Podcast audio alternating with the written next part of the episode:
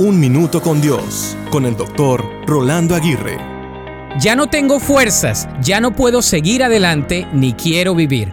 Esta fue la expresión de una señora quien frustrada y agobiada vino al frente después de una predicación durante el tiempo del llamado.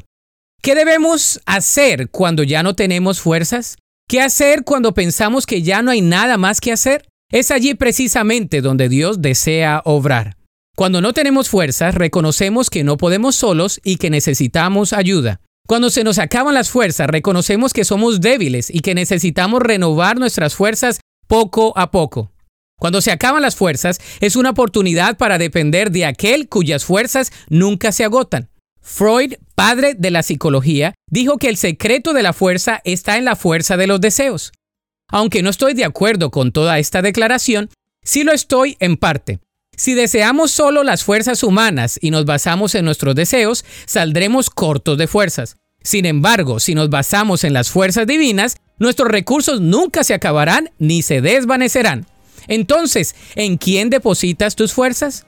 La Biblia dice en el Salmo 28.7, El Señor es mi fuerza y mi escudo. Mi corazón en Él confía, de Él recibo ayuda. Mi corazón salta de alegría y con cánticos le daré gracias. Para escuchar episodios anteriores, visita unminutocondios.org.